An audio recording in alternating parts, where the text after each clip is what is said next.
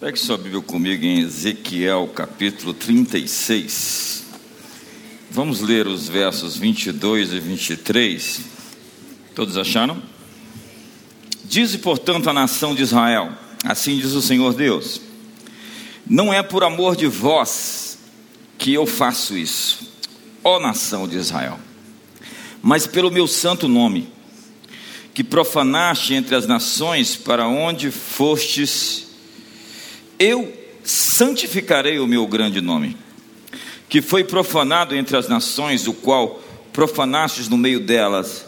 Então as nações saberão que eu sou o Senhor, diz o Senhor Deus, quando eu for santificado aos seus olhos. Pai, obrigado pela tua palavra. Queremos celebrar. Hoje, lâmpada é para os nossos pés, luz para o nosso caminho. Queremos hoje exaltar aquilo que o Senhor já exaltou sobre todo o teu nome e a tua palavra. Sobre tudo, o Senhor colocou a autoridade do teu nome e a autoridade da tua palavra. E que hoje, nesse ambiente, todo pensamento seja tomado cativo à obediência de Cristo. Nós liberamos hoje a autoridade dos céus sobre a terra. Esse é o lugar onde os céus e a terra se encontram. E nós quebramos fortalezas e argumentos, desfazemos imaginações, tudo aquilo que se exalta contra o teu conhecimento. Hoje liberamos o entendimento, a percepção, a sabedoria, a iluminação dos olhos do coração.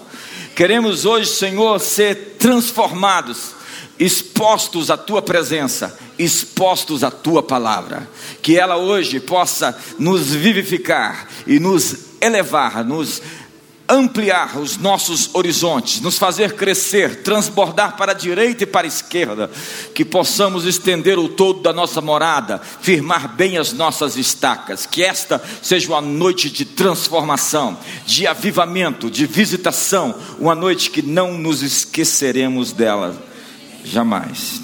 Pedimos em nome de Jesus. Glória a Deus. Sabe, a Bíblia diz que nós não temos nada que do céu não nos seja dado. Pilatos, interrogando Jesus, disse: Eu tenho poder para te punir, para te matar e também para te fazer viver. Depois de declarar, declarar Jesus inocente, ele mandou Jesus morrer. Que juiz é esse? E Jesus respondeu a Pilatos: você não tem nada que do céu não te seja entregue. O que você recebeu foi o céu que te deu. A Bíblia diz que toda boa dádiva e todo dom perfeito procede do Pai das luzes, onde não há sombra nem variação de mudança. A Bíblia diz: quem lhe deu a ele primeiro para que ele viesse a ser recompensado, porque dele, para ele, por meio dele são todas as coisas. A Ele seja a glória para sempre. A chuva, o sol, o campo, a terra, a semente, a força para trabalhar, a saúde, o favor, a alegria, a esperança, a fé. Todas as coisas são provenientes dele. Nosso coração deveria se encher de gratidão por cada um dos seus benefícios, das suas dádivas ele faz nascer o sol sobre bons e maus, faz chover sobre justos e injustos. Deus é um ser doador, mas ao mesmo tempo que Ele nos dá todas essas coisas, Ele nos deu um grande poder, o maior poder que Ele poderia nos dar, o da escolha, o de tomar decisões. Ele não nos fez robotizados como que apertando o botão pudéssemos obedecê-lo. Ele nos deu inclusive a oportunidade de desobedecê-lo. Haviam duas árvores no jardim. Não era uma opção. Caráter não é provado senão quando existem opções. E Deus sempre nos dá a opção da vida ou da morte. Você talvez esteja hoje nessa encruzilhada entre o bem e o mal, a bênção e a maldição. Às vezes, você encontra Deus nos dizendo: pode deixar comigo, marcha, porque a guerra é minha, não faça nada, veja o meu livramento. Outras vezes, Deus diz: Está na hora de pegar a espada e lutar. Em um momento, Deus nos manda esperar, ficar quietos. Em outro momento, Deus nos manda agir. A sabedoria está em entender esses momentos. A sabedoria está em perceber quando devemos ir e quando devemos parar, ficar.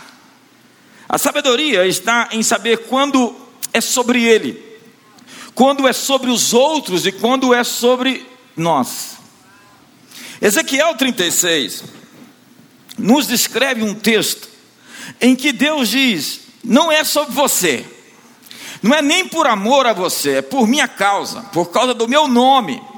O relacionamento entre Israel e Deus estava tão desgastado pela rebelião e a rebeldia, pela apostasia do povo, que Deus disse: Eu vou honrar a minha promessa que eu fiz, mas não é por sua causa. Eu vou fazer a despeito de você merecer. Eu vou fazer por causa do meu nome. É o meu nome que está em jogo. Eu prometi algo. Eu elegi Israel. Lá no verso 32, ele repete: Não é por amor a vocês. Fique bem entendido que eu faço isso, diz o Senhor Deus. Envergonhar-vos e confundi-vos por causa dos vossos caminhos, ó causa de, casa de Israel. Aí Deus começa a fazer promessas que ele faria, mas não faria por causa do povo, faria por sua causa, pelo nome dele que estava sobre o povo. O salmista, muito esperto, então faz uma oração nessa lógica. Quando você abre o Salmo 115, verso número 1, ele diz assim: Não a nós, não a nós, mas ao teu nome da glória. Ele diz: Porque se diriam entre as nações, onde está o Deus deles? Ele está recorrendo à santidade de Deus sobre o seu povo. Ele está dizendo: o que vão dizer do nosso Deus? Que oração mais inteligente, né? É aquela oração de Moisés: se tu deixares esse povo perecer, o que as nações ao redor vão dizer? Não a nós, mas ao teu nome da glória, porque se diriam entre as nações: onde está o Deus deles? Tem um texto em que Neemias diz aos homens que eles deveriam lutar, se não por eles, pelas suas famílias, pelas suas mulheres, pelos seus filhos. Ele faz um apelo, dizendo: se não é por você, que seja pela sua família, se não é por você, que sejam pelos seus filhos. Sabe, amigo, tem coisas que estão além do seu egoísmo. Agostinho de Hipona dizia: necessitamos um do outro para sermos nós mesmos. Deus não prosperou você por sua causa. Você não está ganhando tanto dinheiro por sua causa. Não é sobre você.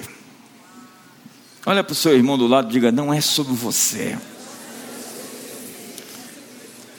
Deus não te deu uma posição de autoridade nesse país por sua causa.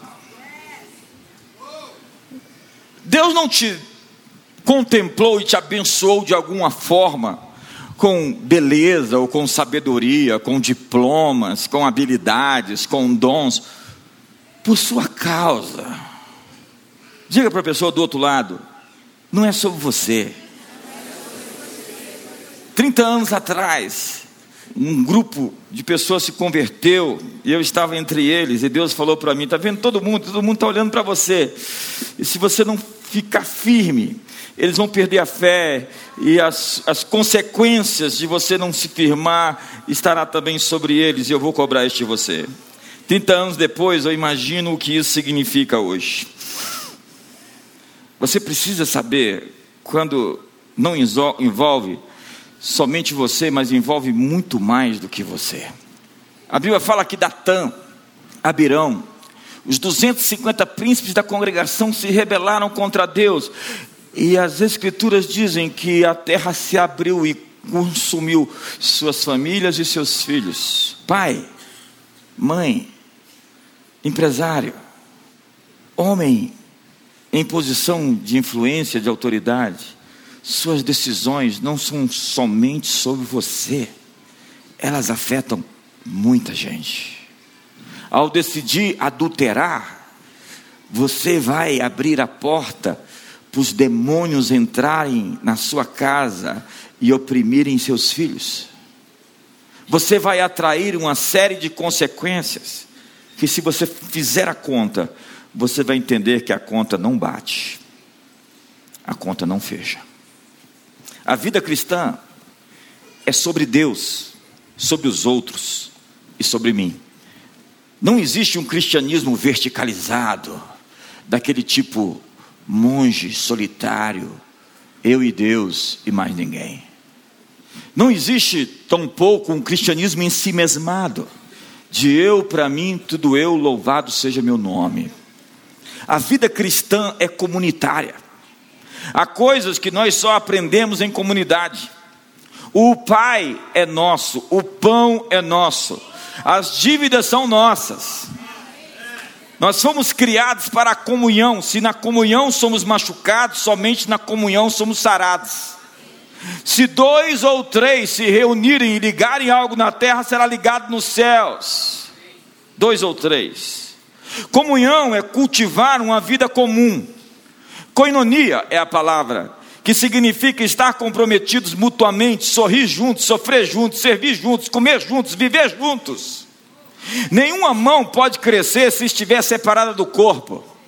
Está no corpo é questão de sobrevivência. Um bebê precisa de uma família para crescer. Nós crescemos nos relacionamentos. Veja um ermitão numa caverna. É uma criança em relacionamentos. Ele não aprendeu a olhar nos olhos, resolver seus problemas.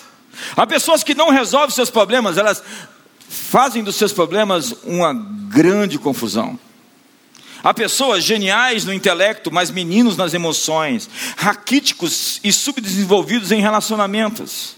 Somente nos relacionamentos nós desenvolvemos paciência, bondade, altruísmo e perdão. É melhor serem dois do que um, diz Eclesiastes. Todo o corpo bem ajustado por toda junta e articulação, Efésios capítulo 4, verso 14. Ó, quão bom e agradável é que os irmãos vivam em união, é como um óleo precioso que desce sobre a cabeça, sobre a barba, sobre a orla dos vestidos do sacerdote Arão, e ali o Senhor ordena a sua bênção, quando estamos juntos em comunhão. E não deixando de congregar, como é costume de alguns, antes façamos admoestações, porque o dia se aproxima, disse o autor a Hebreus. 1 Coríntios 1, verso 10 diz: Não haja em vós nenhuma disputa, contenda, nenhum litígio, nenhum. Mas haja em vocês o mesmo parecer, a mesma disposição mental. Ou seja, lutem pelo amor, percam a discussão, mas ganhem o amor. Lute pelos outros. Integração é fazer do complexo um ser único. É o princípio da alteridade, buscar nos outros aquilo que me falta. Deus nos abençoou assim. Seu sucesso depende de outras pessoas. Isso nos deixa bastante humildes, porque o que eu preciso está com você. E se você não aprender a ser bons em, bom em relacionamentos, você não vai ter o sucesso que você almeja, ou o seu sucesso não será de longo prazo.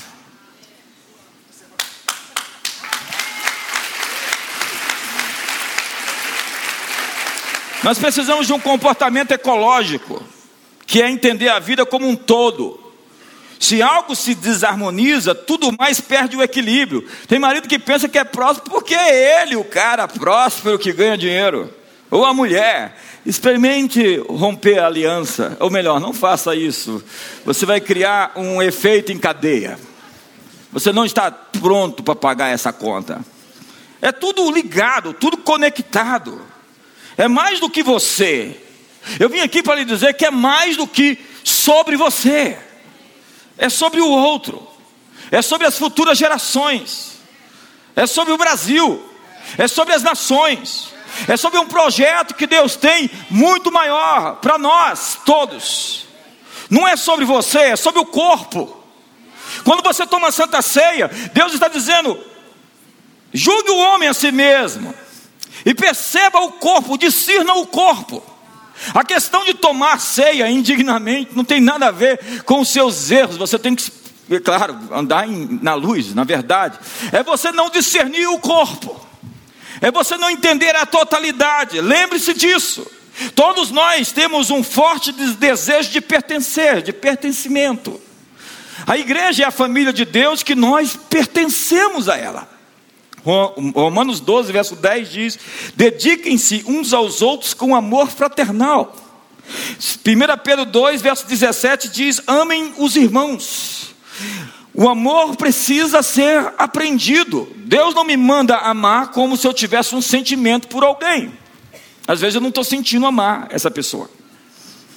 O amor não é uma emoção, o amor não é um sentimento, o amor é uma decisão, é uma escolha que eu fiz de amar você. E aí chega o marido para a esposa e fala: Não te amo mais. Ele está dizendo: Não escolhi mais amar você. Porque o amor é uma escolha até que a morte vos separe. Você vai amá-la, continuar amando-a, porque você é um homem de verdade, não um saco de batata.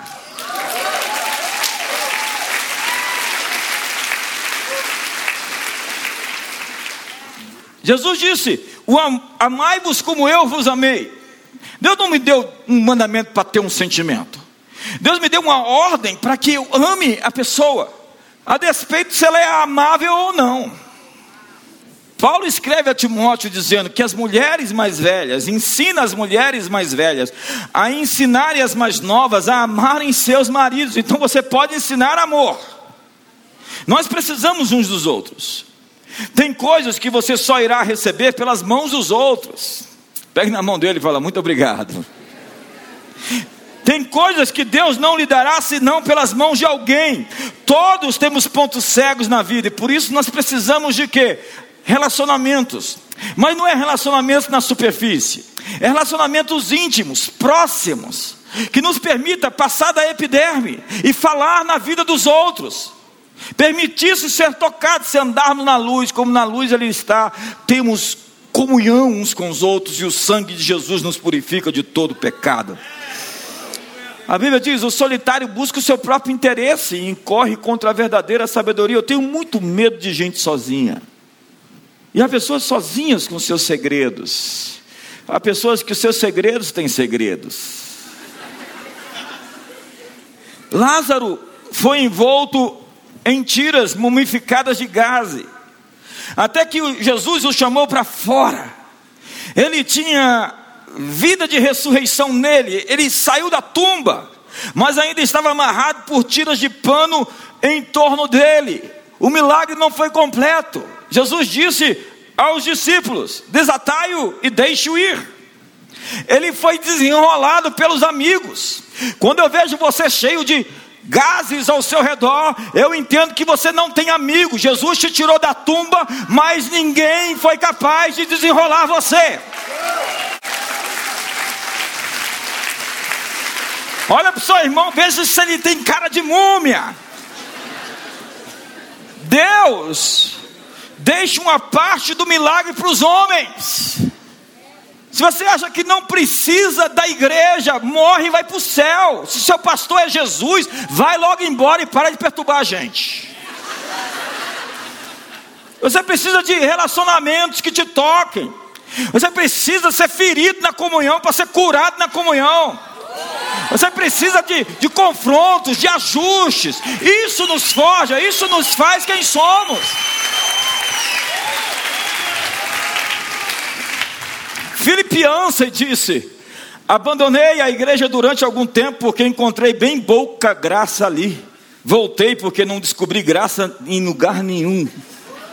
1 Pedro capítulo 4 diz: Sejam mutuamente hospitaleiros, sem reclamação. A palavra hospitalidade vem da raiz de hospício e hospital, um abrigo, um lugar de cura. Nós somos o lugar de todo tipo de gente louca e doente, mas nós somos do Senhor e nós nos amamos. Olha para o seu irmão, ver se ele tem cara de maluco.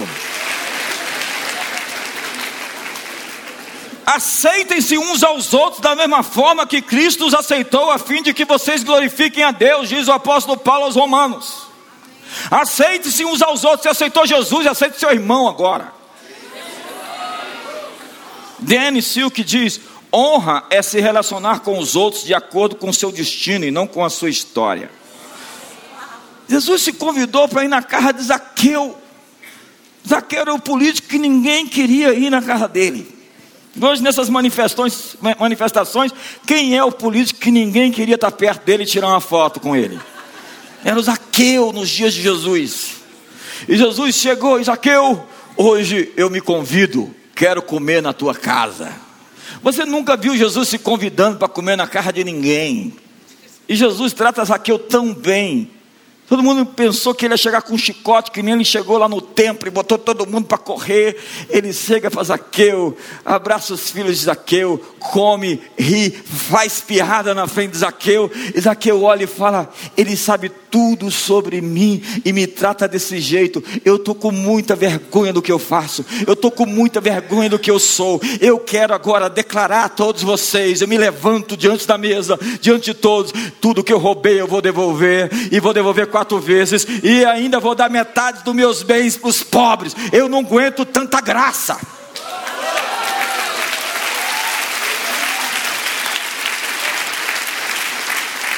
Deus está interessado mais em nos transformar do que em nos condenar. Deus não está obcecado com o pecado, Ele está consumido pela vida que nos fez para viver. Quando as pessoas descobrem a verdadeira proposta da vida do Evangelho, elas correm para a igreja porque os seus mandamentos não são pesados. A porta é estreita, mas o fardo é leve. As pessoas hoje dizem que amam as outras, como que afirmando: Eu preciso que você me ame, eu te amo. Eu te amo. Tem a mãe que fala: Eu te amo. É aquele amor possessivo.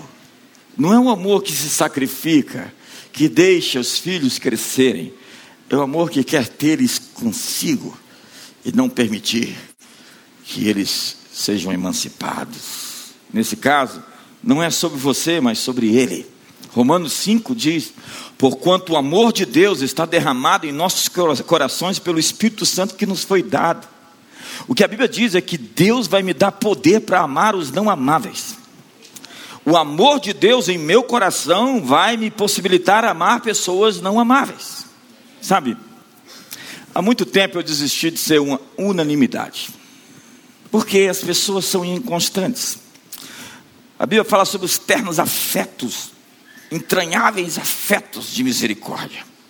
Em Atos capítulo 14, verso 11, diz que as multidões, vendo Paulo, depois de que ele operara um milagre, levantaram a voz em língua licaônica e disseram: Os deuses tornaram-se como homens e chegaram até nós.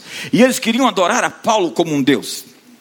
No dia seguinte, a Bíblia diz, na mesma cidade, mas veio de judeus de Antioquia e Icônio, no verso 19, e tendo ganho sobre as multidões, apedrejaram Paulo e arrastaram-o para fora da cidade, supondo que ele estivesse morto. Entenda? Em um dia, eles querem fazer de você um Deus, e no dia seguinte, eles querem lhe apedrejar. Viver do favor das pessoas é uma experiência bipolar.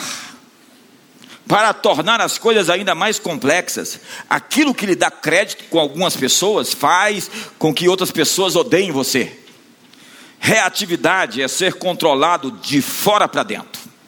Proatividade é ser controlado de dentro para fora. Quando eu reajo à ação de outra pessoa, eu não estou no controle de mim mesmo. Estar fora de controle é a sua declaração de incompetência. É a mulher que fala: Você sempre faz isso você me faz fazer isso com você. Quer dizer que eu tenho o poder de mudar quem você é. Quer dizer que você não é isso de verdade. Você pode ser alterada pela minha ação. Ah, entendi. Quando eu me recuso a deixar que o seu comportamento determine o meu, eu me torno uma pessoa livre e poderosa. Eu posso lhe dar o que você não me deu, porque eu tenho uma fonte interna de amor que não exige que você me dê para que eu tenha que dar de volta para você.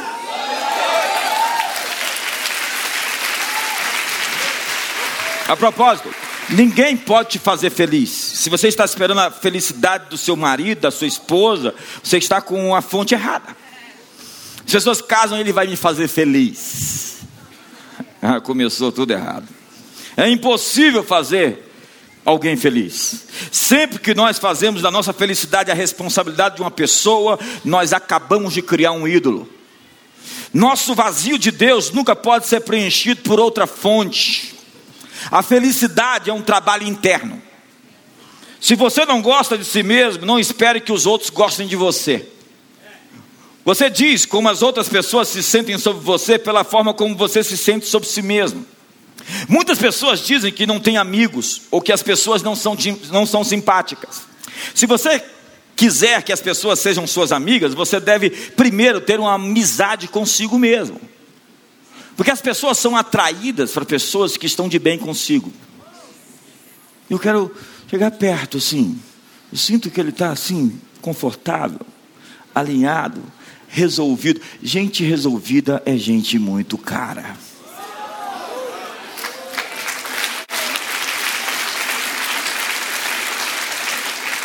Mas isto definitivamente não é sobre Deus, não é trabalho de Deus, não é sobre os outros. Isso é sobre você.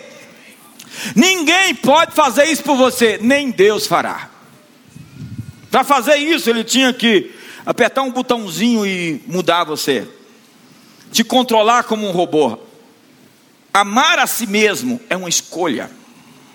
Existe uma batalha que acontece nas profundezas do seu ser, é o seu Armagedon interior. Mas a sua vitória não é por você, nesse caso, é pelos outros. O Cordeiro venceu para nós. Você nunca se tornará o melhor que você pode ser se o seu foco for você. Ninguém consegue ser realmente feliz se seu foco principal for ser feliz. Se o seu foco na vida for ser feliz, prepare-se para ser infeliz. Se o seu foco na vida for ter prazer, prepare-se para ser devastado pela dor. Porque prazer irresponsável sempre traz consigo uma medida de muita decepção. Quanto mais você se preocupa com a sua própria satisfação, menos satisfação você terá. Não, nós nós todos fomos feitos para os outros. É assim que existimos e somos felizes, uns para os outros. A vida dedicada somente a si mesmo é pequena e pobre. É por isso que o casamento é o teste de todo homem e toda mulher. É se doar, se entregar, se sacrificar, compreender, servir dar sua vida. É isso que a Bíblia diz. Entregue a sua vida pela sua mulher. Quando ela vê que a sua vida está entregue por ela, ela vai te respeitar. Conjectura-se. E é ali no casamento onde você se torna a sua melhor ou a sua pior versão. Você foi feito para amar sua esposa, cuidar dos seus filhos, dar a vida aos amigos e servir a Deus em sua geração. Deus fez você para simplesmente não ser feliz na perspectiva de buscar a felicidade, mas tornar os outros felizes, e nisso consiste a sua felicidade.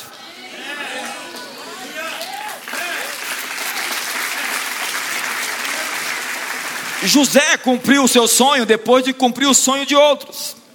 Prosperidade é harmonia, harmonia com Deus, harmonia com os outros, com a criação e com você mesmo.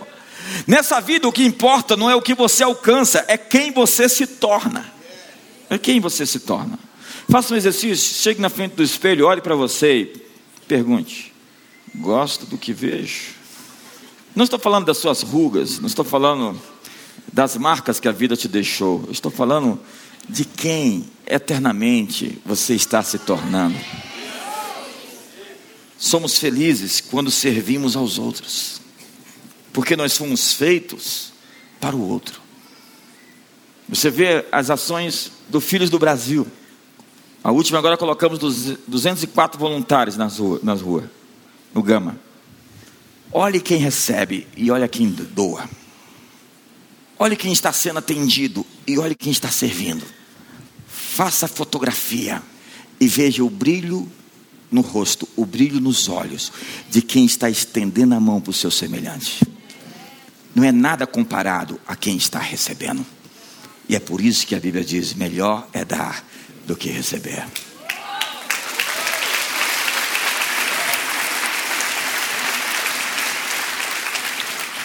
O professor Henry Nowen, conhecido escritor, abandonou o ambiente universitário dizendo que aquele ambiente não evocava de seu interior a pessoa que Deus queria que ele fosse. Algumas pessoas falaram: como? É um desperdício. O famoso escritor foi morar numa pequena comunidade cuidando dos doentes mentais. E ele dizia: Eu estava ali com alguns amigos e descobri que ali não sou o melhor que eu posso ser. Então escreveu: A grandiosidade espiritual nada tem a ver com ser maior que os outros. Tem tudo a ver com ser tão grande quanto cada um de nós pode ser. Ele encontrou a felicidade cuidando de doentes mentais. A Bíblia diz que existe uma verdadeira batalha dentro de você, onde duas naturezas estão em conflito. A propósito, qual delas está vencendo? O homem tem o poder de criar asilos, fazer ações heróicas, se entregar ao seu semelhante, morrer por amor, construir hospitais, dar a vida pelo seu semelhante, como aquela freira num campo, num leprosário, cuidando e tocando nos leprosos. Um capitão do exército olhou para ela e disse: Eu, senhora, não faria isso por dinheiro nenhum. Então aquela freira disse: Você está certo, eu também não faria por dinheiro nenhum. Você pode responder a qualquer coisa com amor ou pelo medo. E quando o medo é o seu conselheiro, você com, comete muitos erros. Eu vim aqui lhe dizer: tira o medo do seu coração. Você pode vestir-se de virtude e despir-se do pecado, despir-se do velho homem, da velha natureza, ególatra, maligna, que foi sepultada no batismo e pode se erguer com novas vestes de justiça, de santidade, de verdade, em um novo homem. Mas todos nós temos essa natureza em conflito. O seu eu torto, o seu velho homem, é atraído pelos maus hábitos. O seu eu, melhor versão, é uma fonte de inspiração para outras pessoas. Seu eu bizarro é indisciplinado naquilo que diz, recorre ao sarcasmo, a fofoca, se isola, domina, ataca e também mente. Seu eu melhor versão é resiliente, cresce e sempre melhora. Mas é preciso lidar com a pessoa que eu finjo ser. Deus fez você para ser você. E ser bonito é ser você. Quando você se encontrar com Deus, Ele não vai lhe perguntar outra coisa, senão, você foi você mesmo? Ou você pintou uma fachada? Quando cresço para me tornar quem sou, eu me liberto de quem eu finjo ser. Há pessoas que começam a conversar com você e dizer que conhecem um tanto de gente importante. E eu só tenho a dizer que você precisa conhecer a pessoa importante que você é. Diz que um tenente recém-promovido quis impressionar o soldado raso que acabara de entrar na sua sala e mostrar que era amigo do general. Quando o soldado entrou, o tenente então pegou o telefone e fingiu falar com o general. Sim, senhor, seu general, pode contar comigo. Sim, hoje à noite jantar na sua casa. Muito obrigado. Bateu o telefone no gancho, perguntou ao soldado: O que o senhor deseja? O soldado respondeu: Eu vim consertar o seu telefone, ele está com defeito. Fingir ser quem não somos dá muito trabalho. Projetar uma imagem nos deixa cansados. É melhor ficar vermelho por um instante do que viver amarelo a vida inteira. Fingir humildade é puro orgulho. Tem gente que tem uma capa de falso orgulho, falsa humildade.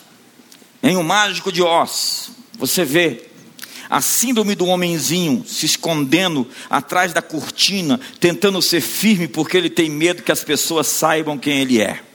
Por quê? Porque ele inventou uma fachada. E o problema é quando a fachada se torna o cara. Não dá mais para separar a mentira do mentiroso. Você nunca terá vergonha de quem você é de verdade. Seu chamado é ficar mais parecido com você mesmo. É preciso lidar com o eu que eu acho que deveria ser, porque a comparação mata o crescimento. Tem pessoas que são matutinas e tem pessoas que são noturnas. Dias atrás eu encontrei um casal que morava na Flórida e eles foram fazer missões aos ribeirinhos na Amazônia. E eles estavam felizes e radiantes. Isso é chamado. Eles estavam felizes de mudar da Flórida para o meio do nada na Amazônia. Mas eles foram chamados para isso. Então, por que alguém está feliz e radiante fazendo missões na Amazônia, eu também devo ir para lá? Não! Deus o criou para desejar o plano que ele traçou para a sua vida. Há pessoas vivendo sob uma nuvem de culpa porque seu tempo devocional não é o ideal. Eu não oro seis horas por dia. Gente se sentindo pressionada, infeliz e artificial porque está ocupando um papel que não é seu. Um papel que não é seu. Nosso sofrimento é o sepultamento do nosso falso eu, é o funeral do nosso orgulho, do nosso ego, da carência, da ganância. Para seu verdadeiro eu se manifestar, o seu falso tem que morrer, porque a comparação, ela dispara a competição. E a sua maturidade não é definida por a sua capacidade de obedecer, obedecer regras, mas pela capacidade de se relacionar.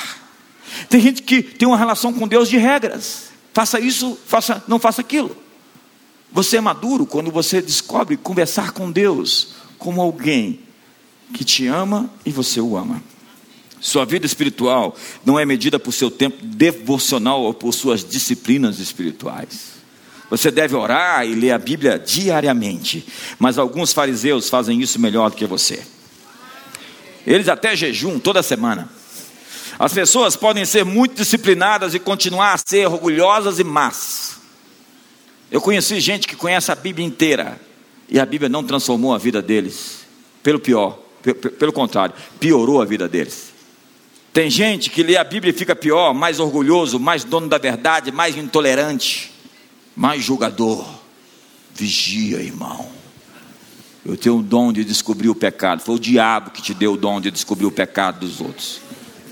Práticas devocionais são espontâneas. Vida devocional é permanecer em contato com Deus, é na Sua presença que o meu eu melhor se desperta, que a minha natureza verdadeira acorda. É preciso lidar com o eu que os outros querem que eu seja. Eu estava na faculdade e tinha uma moça que foi lá cumprir uma matéria. Ela disse: Eu estou no sétimo semestre de direito, eu vim aqui cumprir uma matéria e eu vou terminar o curso e vou entregar o diploma para o meu pai. Vou dizer, papai, esse é o seu diploma. O senhor quis que eu fizesse o curso, eu fiz. Agora o senhor fica com o diploma, porque agora eu vou atrás do meu diploma. Saul vestia 52 longo e Davi 38 médio. Saul queria colocar a armadura dele em Davi. Ele imaginou que o que era útil para ele serviria a Davi. Não somos produzidos em massa, nem somos massa de manobra. Somos manufaturados. Somos feitos sob medida. É como diz o Malcolm Gladwell em o seu Outliers. Você tem um número único, você foi feito sob medida, não existe ninguém como você, ninguém igual a você. Você é especial, você é sem igual. Imagine uma loja que só venda um tipo de camisa, de uma única cor, tecido e tamanho. Isso é o Big Brother, 1984, George Orwell. Isso é uma ditadura. É lindo as cores, olhe para o universo, os tons, olhe os sobretons, os quasares, as supernovas, os buracos negros. Que Deus está por trás de tanta variedade. Você olha para o seu irmão, é tanta gente diferente. Não existe ninguém com a mesma digital, com a mesma íris do olho, com o mesmo DNA. Ninguém é clone, ninguém é cópia, ninguém é xerox. Deus ama a diversidade. As minhas filhas são completamente diferentes uma da outra, elas não cabem na caixa.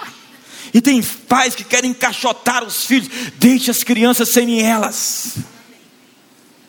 Educação não é cortar as asas, é direcionar o voo. Deus nos trata de maneira peculiar, singular. É assim que Ele nos trata. Jesus foi severo com o jovem rico. Não existe um padrão. Ele foi terno com a mulher adúltera, paciente com os discípulos e áspero com os escribas, gentil com as crianças e gracioso com o ladrão da cruz. Deus deu um altar para Arão, uma canção para Miriam, um cajado para Moisés, um novo nome para Pedro e uma capa para Eliseu. Deus trabalha com tamanhos diferentes. Discípulos são artesanais. Amar alguém significa desejar que essa pessoa se torne a melhor pessoa que possa ser. É deixar que ela se torne quem ela foi feita para ser.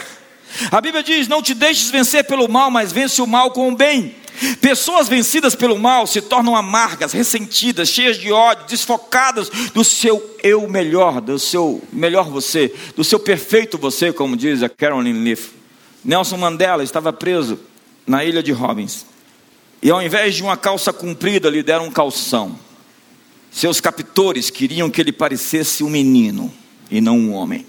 Eles queriam mudar a identidade dele. Eles queriam seu aval para uma sociedade racista. Eles queriam seu ódio vingativo manifesto. Mandela chamou seu cárcere de universidade. Durante 27 anos sofreu, aprendeu e cresceu, conquistou os guardas da prisão, saiu da prisão para se tornar o presidente da África do Sul. É preciso lidar com o eu que eu temo que Deus queira que eu me torne. Eu me converti resoluto a não ter mais alegria e satisfação. Eu achei que eu ia virar um monge, eu confesso. Eu achei que os crentes eram bem assim, cara dura, assim, cara rígida. É, eu falei, é, esse é o chamado, vamos cumpri-lo. Para mim foi difícil vir para a igreja porque achava que não tinha alegria entre os cristãos. Boa parte dos cristãos que conhecia tinham juízos e sentenças a maior parte do tempo.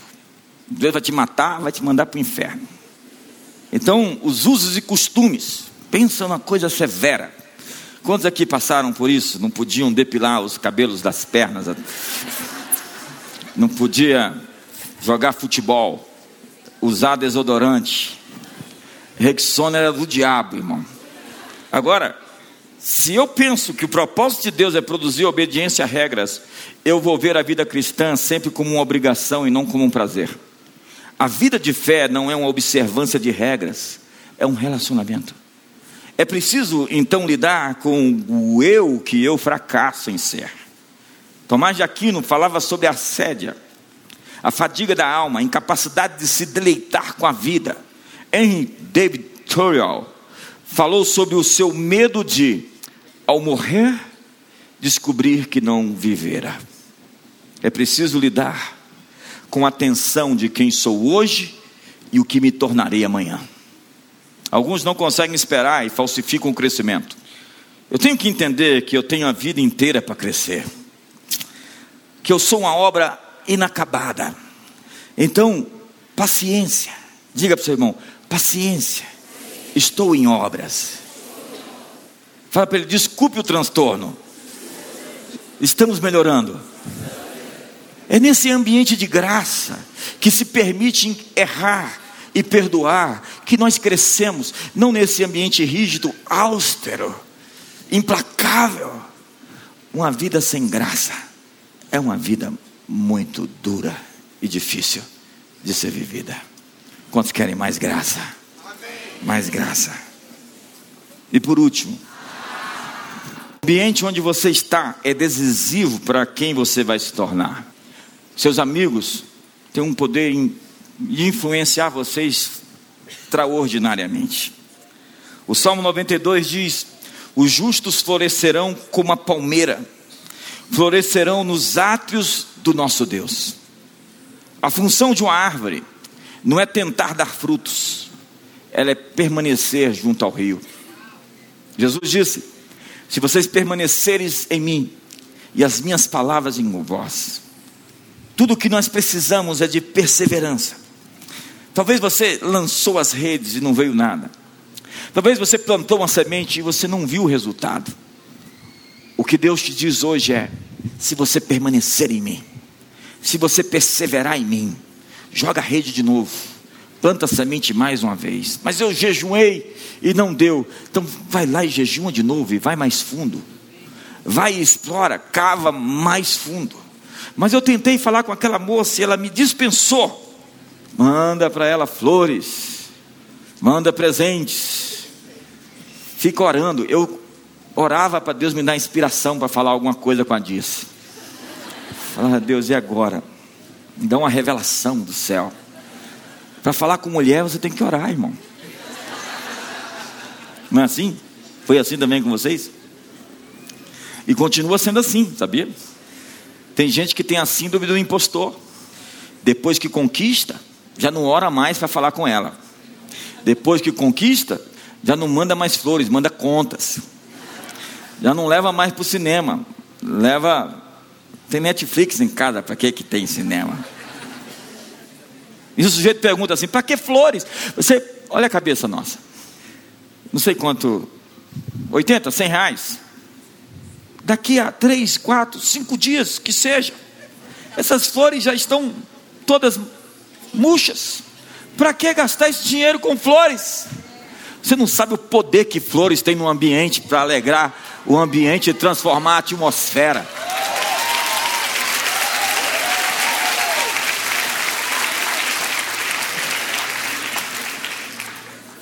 Eu tenho um amigo que ele manda para a esposa flores toda sexta-feira 13. Eu mandei essas flores para te dizer que eu ganhei na loteria. Você é minha sorte.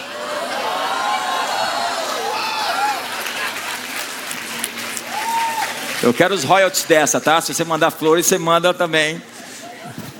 Queridos, eu vim aqui para lhe dizer: tem coisas que não é sobre você, que é sobre Deus. Mas tem coisas que é sobre os outros. E tem coisas que ninguém vai fazer. Só você pode fazer. Fique de pé.